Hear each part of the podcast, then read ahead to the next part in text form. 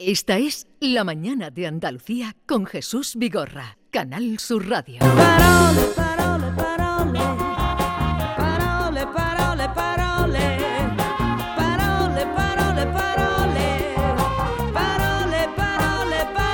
Palabra y poesía con Carmen Camacho. Buenos días, Carmen. Hola, muy buenos días, Jesús. Te has reído con lo de Alexa, me ¿no? lo he pasado muy bien. Yo no tengo Alexa ni nada y entonces me parece esto como... como Yo tampoco. Pero no está mal tú tener, ficción. tener una Alexa que tú le dices te quiero y ella te contesta y yo más. Yo prefiero hablarle a las macetas y, y al potaje cuando lo estoy haciendo. Bueno, pero ¿quién te ha dicho a ti te quiero en las ¿Cómo, últimas cómo? 24 horas? Eh, hombre, no, pues no te voy a...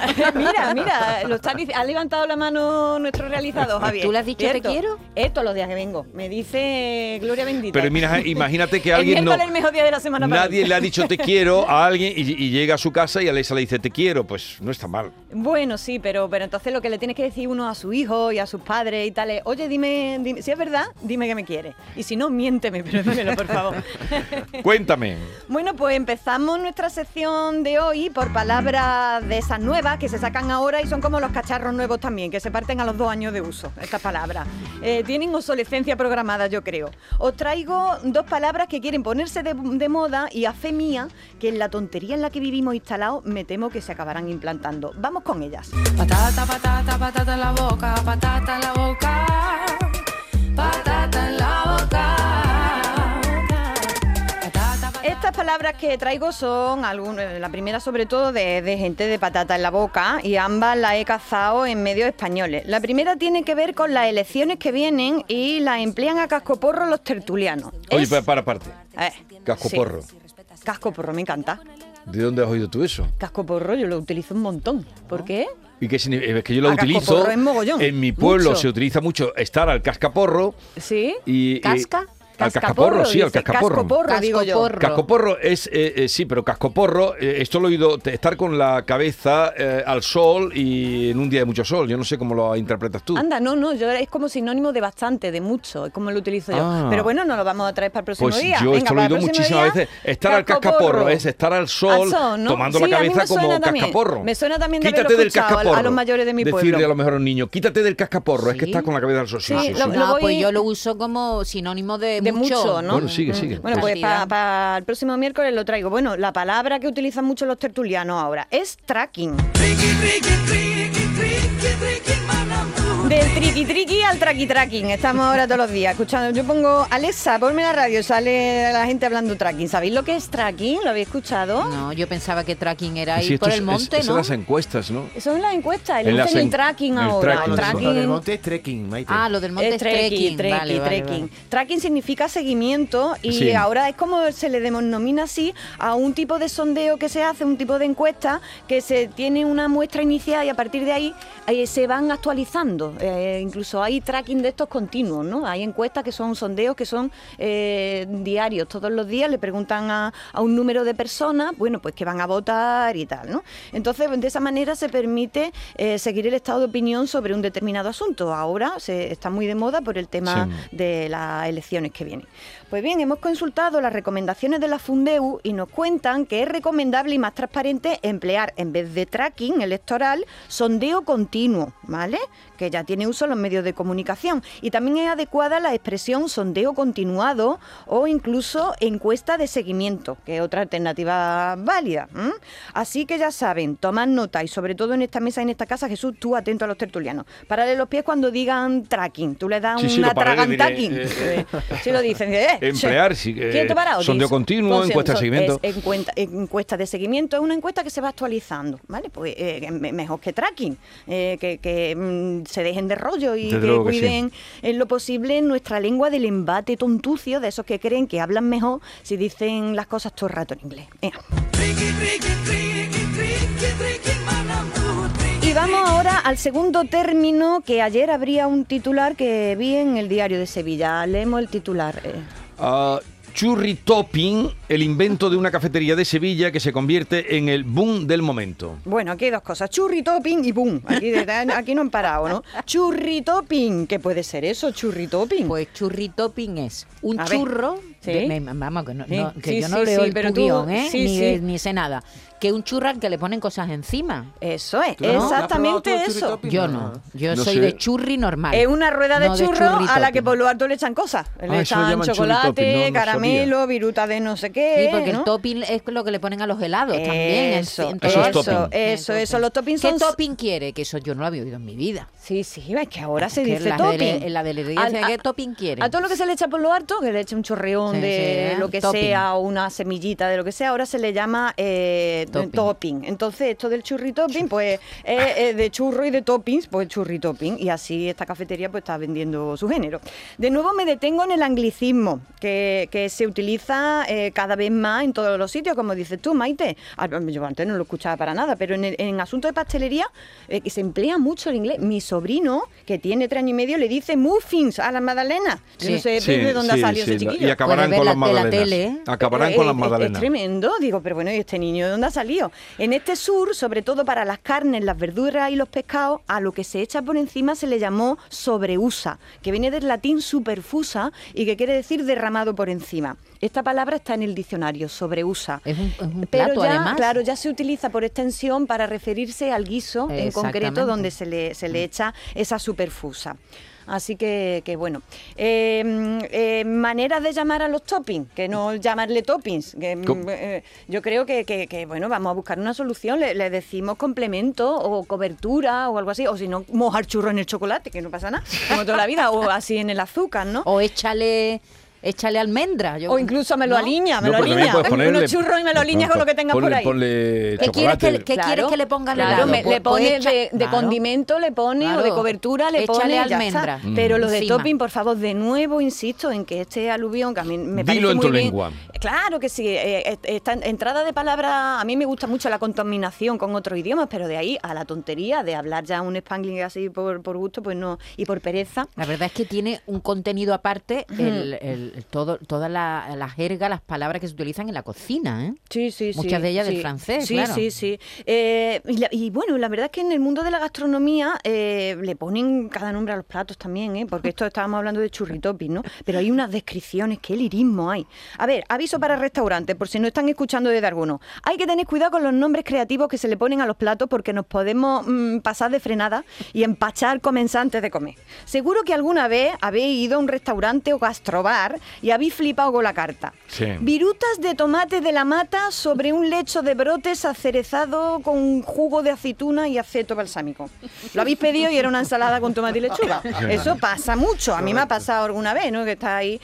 Eh, desde hace, eh, hace algunos años en el país, Pablo Cantó hizo un ejercicio de imaginar cómo se llamarían ahora los platos de toda la vida. Os digo algunos, a ver si acertáis Venga. qué son. Vamos allá. A ver, imaginad que entráis en un restaurante fino y yo salgo para decir los platos. Y digo, buenos días, de nuestra carta permítame que les recomiende de entrada el dim sum castellano al horno de piedra con conserva de atún. ¿Qué es? Una empanadilla de atún. Una empanadilla. No, Muy pero tú bien. estás muy puesta en esas cosas. Yo no tenía ni idea del din dun. El Es como una empanadillita pequeña empanadillita china. sum. Dim sum. Pues dim sum castellano al horno de piedra con conserva de atún es una, una empanadilla, empanadilla de de toda la vida. A ver, medallón de papa horneada con emulsión de aceite, ajo y cítricos. A ver, ¿esto qué es? ¿Pan con ajo? No, medallón de papa. Ah, medallón. medallón de papa Pero horneada. Papa, papa. Papa liña. Una papa con alioli. con emulsión de aceite, ajo y cítrico. A ver esta. Fondo blanco de ave con croutons de pan añejo. De pollo. Eh, fondo blanco de ave, ¿qué será? Eh, eso es un... con croutons de pan añejo. el- Plume Eh. No, pero pluma no vas a lo comer. acaba de decir caldo. Javier, cardo pollo con pan de ayer, eh, con una O sea, rebanada el, de... el caldo es fondo blanco de ave. el Fondo caldo. blanco de ave con croutons de pan añejo. Bueno, eso es, ma- es un maestro el yuyu. Sí, ¿no? Poniendo, Poniéndole nombre a los A- platos. los Los platos. platos, te, ¿no? te tiras al suelo. vamos. Pues es que, es que esto es muy común en los restaurantes, así es todo. ¿eh? En el artículo este que os comento del país, titulado ¿Cómo se llamarían los platos de tu abuela si fueran recetas de alta cocina? Os podéis hartar del plato y, hacerla, y acertar qué, qué son.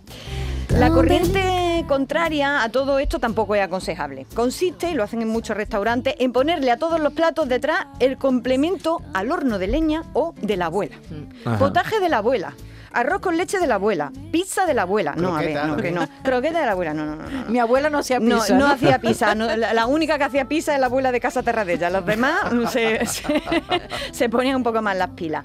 Eh, hacer entender que se trata de cocina con fondo y cuidado tradicional se puede expresar de muchas maneras. En los nombres de los platos, a mayor sencillez, eh, mayor, mayor confianza. en Entonces, Carmen, cocina, a ver, eh, por si nos están escuchando, que supongo que sí, desde restaurantes, ¿qué sería lo recomendable a la hora de bautizar los platos creativos? Pues yo recomendaría lo primero no pasarse de lírico y redicho. Eso sería, sería lo suyo, porque es muy no es difícil atravesar la línea de lo cursi y lo pretencioso. En todo caso, si quieren ponerle así nombres distintos, eh, llamen a alguien que escriba bien, a un poeta, a alguien especialista en naming, que se llama ahora, perdón por el palabra. Especialista en naming. Naming se llama, Sí. se llama ahora eso. Lo segundo, no ponerle nombres largos como de cofradía.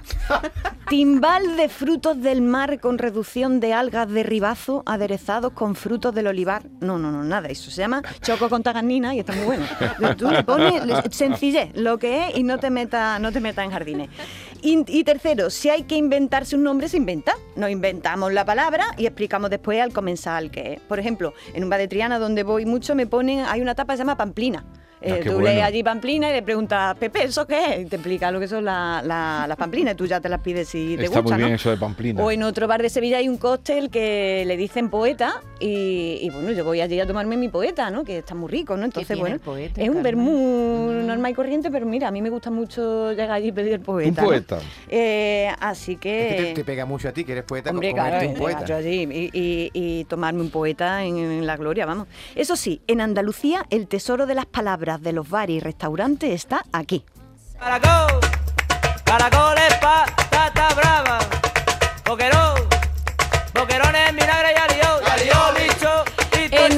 Recitado, en el recitado de las tapas que todavía se hace en muchos bares de nuestros pueblos y ciudades y tiene una prosodia que no se nos escapa a los poetas, ¿eh? tiene una manera de decir los acentos, tiene un ritmo, incluso le puedes sacar, esto es dactílico, esto es yámbico, es maravilloso, yo me quedo eclipsada mirándolo.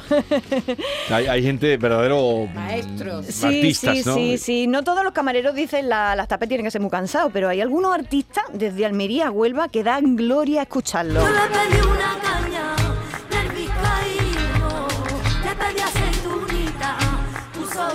ocho chicos. Esto es del vizcaíno, de nuestros de amigos de... nuestro amigo del Vizcaíno. Un saludo a ellos.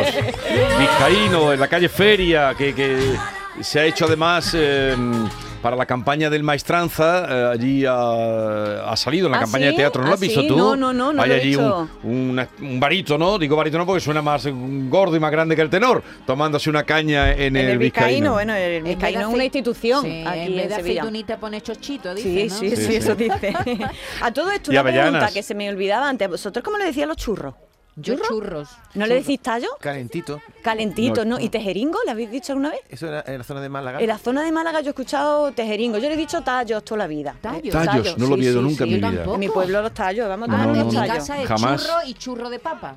Y churros de papa, ¿no? O pues, papa y pues churro. seguro que en cada pueblo tiene su forma de Buñuelos decírselo, también ¿eh? es otro Mm. muy... Sí, buñuelos Sí, no. hombre, sí, A los buñuelos. churros, Sí, ¿A los hombre. churros buñuelos? Sí, ah, eso no lo había escuchado yo. tampoco. Sí, sí, sí, Sí, tú buñuelos. lo has Por- oído. Eso, eh, porra, se le llama en algún Porra, en Madrid. también. En Madrid Se- las porras. A los por- es verdad, porra. Seguro que nuestros oyentes nos pueden ir dejando WhatsApp porque si es otro día hago una- un repasito de cómo se le dicen a los churros en cada sitio. Ah. El churrero que yo tengo de cabecera en Triana se, se- se- se enfada si yo digo churros, tiene que ser calentito. Los churros son cualquier cosa, esto es una calentería. Bueno, bueno, ¿Ah, al, sí? al Congreso de la Lengua de Cádiz tendría que ir mi churrero. Bueno, Eso, que por vamos, cierto, viajes por donde viajes, sobre todo en Europa y en Estados Unidos, hay churrerías por todos lados. Hay churrería, Se están sí, imponiendo se- se de una impuesto, manera se han ¿Dónde? impuesto. en el mundo. Churros españoles por todos lados hay, en las mejores tiendas comerciales de, de la ciudad, en Copenhague, en Estocolmo, no sé cuánto. Un montón, hay, hay ¿no? churrerías, sí, sí. Bueno, pero vamos a cambiar ahora de tercio, porque quiero hablaros de unas palabras muy especiales. Parecen muy comunes, las usamos a diario, pero lo realmente fantástico de ellas es su origen, su raíz. uh, Su raíz. Os cuento, en nuestro vocabulario hay algunas palabras que proceden de nombres propios. Es decir, alguien se llamaba de una manera, hacía algo en concreto y entonces eh, pues lo que hacía pues se le puso ese nombre esa palabra se le puso a, a aquella cosa a aquella cosa que hacía no se ocurre alguna ¿Te, palabra te refieres, por ejemplo, a comparaciones? ¿Te ha puesto como el Kiko? cosas no, así? no, no, no. Por ejemplo, a ver, se ocurre, a mí, eh, por ejemplo, mecenas. Eh, la palabra mecena viene de, ahora explicaré, eh, procede de, de, de Cayo Clinio Mecena, que era de la corte del emperador Augusto, que tenía buena cartera y entonces pues costeaba a Virgilio y a, y a Horacio. Si, Sí. si viene alguna... Platónico, ¿no? Decir, eso es de, de Platón, Sí, ¿no? pero- platónico Pero sí, no es pero una pero- profesión, ¿no? eh, no, pero es, me, me refiero a sustantivos más que adjetivos. ¿Se ocurre alguna? No, bueno, no pues vamos, vamos, vamos a echar un repasito por A esos ver. nombres propios que se han acabado convirtiendo en palabras comunes. Di mi nombre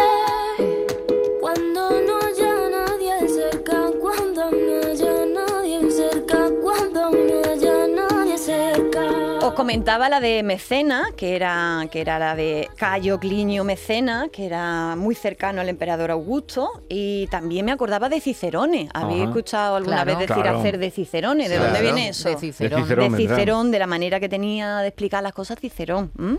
¿Y sabéis que charlatán también viene de, de- de un nombre propio? ¿Y quién era? Pues eh, procede del, del italiano, aquí al español entró por el, por el italiano, que es ciarlatano, pero al parecer alude a Latán, que era un famoso sacamuela y curandero a cuyo paso por París gritaba la gente, ¡Voilà! ¡Le char de Latán! Que quiere decir, ¡Oh, por ahí viene el carro de Latán! ¡Le Se char char de de Latán! Que viene, ya viene por ahí con el carro. Ahora verán uno va a poner en la cabeza a este hombre hablando de sacamuelas, de crece pelo y tal. Entonces, de, de Latán viene charlatán. Ah, Fijaos qué cosa. De Latán. Y también pasa con bechamel. Hay muchos nombres de comida que proceden de, de- de esto, de, de- de personas, ¿no? Bechamel es una de esas palabras que surgen del inventor o descubridor de algo. Pasa también, por ejemplo, con, con- con cosas científicas, ¿no? Paus- pa- pasteurizar, viene de Mm. ¿Verdad? o colonizar de quién vendrá. Claro. Colón. Hombre, claro. O fucsia, que viene de un botánico alemán que se llamaba Leonard Fuchs. Pues bien, el inventor de la bechamel fue Luis de Bechamel, hombre. Claro. Marqués de Nointel, que era financiero y cocinero del rey Luis XIV. Fijaos qué curioso, ¿eh? Sí, hay mucho. Hay las patatas estas a las francesas también. El, eh, eh, sí, las patatas, no sé el nombre. Bueno, es igual, otro ya lo diré. Que fue el que él sembró patatas eh, allí en Versalles. Ah, sí, que eh, le- en realidad Ah, las así, patatas así. las patatas se cultivaban solo para las flores. Exacto. Ajá. Eso no, no se, la- Pues no se hay comían. muchos de los inventos, los inventores, luego se pasó el, el nombre a aquello que inventaron, ¿no? Es muy curioso también eh, chaqueta. Chaqueta viene de dónde viene de, de dónde puede venir, ¿imagináis? Chaquet. Chaque- De Ah, Jacques. es francés y viene de Jacques, viene de Jacques, de Jacobo, Jaime en francés. Resulta que a los campesinos de Francia se les conocía por los Jacques, lo mismo que en Cuba los negros que llegaron desde Andalucía se les llamaban los negros curros. Se llama- Dice, este se tendrá que llamar curro, no ves que viene de Sevilla, ¿no? Pues allí los Jacques se llaman los campesinos. Y de la de Jacques, la chaquete, la- la- lo que llevan los Jacques son las chaquetas. Y lo mismo pasa con Juanete. Los juanetes le salían a la gente del campo y la gente del campo en España se acostumbraba a llamarlo Juan. Este es un Juan, ¿no? Pues a los Juanes le salen Juanete y Callo, aunque los calles los callos le tienen que salir a los cayetanos esto y no le sale ni uno. Parmentier es el de las patatas, hombre. Ah, Parmentier. Sí, sí, el puré. Parmentier, ah, claro, Pero es claro. de las claro. patatas Parmentier que fue Claro. Lo mismo de- pasa, por ejemplo, con Madalena. Madalena, pues la Madalena, eh, según el diccionario de la Real Academia, eh, eh, alude a Madeleine Paumier, cocinera francesa. Madeleine, ¿qué hizo? Porque lo mismo que esto de las patatas. Le puso a su dulce Madalena, lo mismo que a los Miguelitos de la Roda, yo creo que se llamarán así. por- Toda la vida. por un tan Miguel, supongo, ¿no? Sí, eh, sin embargo, dice José María Alcaibés que quizá el nombre Madalena procede de que se emplea para mojar, con lo que gotea, recordando los lloros de la santa arrepentida María Magdalena. Así que aquí hay diversidad de Yo me acuerdo ahora también de otra, Pantalón, también viene de, de Pantaleone, ¿no? Este personaje de las ¿Ah, comedias sí? italianas. Ah, Sí. sí, Sí, qué bueno, viene qué bueno. Palabra pantalón era un personaje que salía de- con de- vestido de- así. Sí, Sí, sí. Pantaleón. ah, qué bueno, qué Pantaleón. bueno. Y bueno, eh, vamos a Personaje de la cerrar- comedia Italiana. italiana. Vamos a cerrar esta tanda de, de palabras maravillosas con dos que me flipan. La primera es netamente andaluza, es cursi. ¿Sabéis dónde viene cursi? No tengo ni idea. idea. ni bueno, idea. pues Cursi eh, parece proceder del apellido de una familia de Cádiz, que era Sicur. Sicur Sí. le cambiaron, ¿no? Y puede ser un Cursi. Algunos estudiosos coinciden en que este término alude a la hija de un popular sastre de Cádiz, que lo, la vestía el hombre que, eh, pues, para verla, ¿no? Allí con su, unas ropas muy lujosas, pero bueno, se pasaba el hombre, ¿no? Y hablaban en un lenguaje así como muy especial especial. Y entonces pues empezaron a decir, esta, mira, esta es una cursi, esta es una cursi. Y se quedó con. A mí en Cádiz este me lo explicaron cantando, pero me dijeron la familia sí, cursi, cursi, cursi. Claro, al Claro, decir sí, sí, cursi, cursi, cursi, cursi, muchas cursi, veces cursi, pasaba a cursi. Hay otra, hay otras eh, fuentes que dicen que, que procede de un arabismo. Hay también diversidad de opiniones, pero me parece muy interesante esto de Cursi como una familia de, de Cádiz. Y la última, la que más me gusta, tiene que ver con esto. A ver si lo reconocéis. Anoche soñé que volvía a Manderley. Ay, Ay, Manderley. Rebeca. Rebeca, anoche soñé que volvía a Manderley. Manderley. Bien, eh, ¿sabéis eh, que la palabra Rebeca Sí. procede de la película? De la película, sí, Rebeca? sí, es verdad, eso sí lo sabíamos. sí. Pues así es, eh, eh, tiene que ver con la, con la protagonista invisible de la película, porque eh, Rebeca no aparece en ningún momento en la película, Rebeca primera es la que se ha mujer- muerto. La primera mujer de- del protagonista. Era eh, la que llevaba la Rebequita, era la, la segunda esposa del señor de Winter, ¿no? Eh, eh, y la, la que le, po- la- eh, le- mm, no le ponen ni nombre a esa, a esa a no, a esa persona para que quede más patente todavía el Sí, nombre, pero no el nombre pretendía, de cuando hizo la peli no pretendía crear la prenda que No, después no, no, sucediera. no, que va, que va, que va, que va. No, no, no. Es que la peli cuando se estrenó en 1940, eh, en España en 1942, la prenda que llevaba la se hizo tan Era tan un dúo. Popular. Era Eh, un dúo de prendas. sí, era la parte de jersey- abajo y luego la rebequita Exactamente, abotonada. el jersey a, a la caja. se puso de y moda. encima la se- Rebeca se- del mismo color. Eso es, pero la verdadera Rebeca de la película, la que no sale, que sale solo en, en retratos y tal, esa le gustaba vestir de punta en blanco, iba con pamelones, iba con vestidos de gasa y Sí, tal. pero claro, lo unieron al título de la peli. Exactamente, así que la, la ma- la esposa más modosita era la que llevaba su, su rebequilla. Las historias que se esconden eh, en las palabras cuando le quitamos la rebequita, la verdad. ¿eh? Y bueno, ¿me da tiempo al poema de la semana? Sí, un, un poema minuto tienes. cortito, cortito, y me he traído a una grande, a Wisława Szymborska, que sabéis que fue premio Nobel, Premio de. Literatura. Y este poema se llama Las tres palabras más extrañas. Cuando pronuncio la palabra futuro, la primera sílaba pertenece ya al pasado. Cuando pronuncio la palabra silencio, lo destruyo. Cuando pronuncio la palabra nada, creo algo que, ningún, que no cabe en ninguna no existencia. Me podrían contestar si alguien entre tanta gente, incluidas Muy bonito, te has ganado una torrija. Por lo bien que lo has hecho. En sentido figurado, no en sentido real, no, ¿no? no, sentido Real. Ahora por Porque todos los miércoles de ceniza llegan las torrijas de Casa Ricardo, ¿no lo sabías? Sí, claro que sí, Claro me acaba de sí. venir, me acaba de venir, me acaba Todos de los venir el años, es que son infalibles. Son muchos Así años, que ahí ¿eh? han llegado. Qué guay. Te invito a que la tomes, lo has hecho muy bien como siempre y hemos aprendido mucho contigo. Muchas gracias, Jesús. Hasta la próxima semana, que tengas buena cuaresma, Muy que bien. empieza hoy. Haré todo lo que se pueda. cielo, ¿quién gana con nuestro cielo? ¿Quién gana con nuestro sol?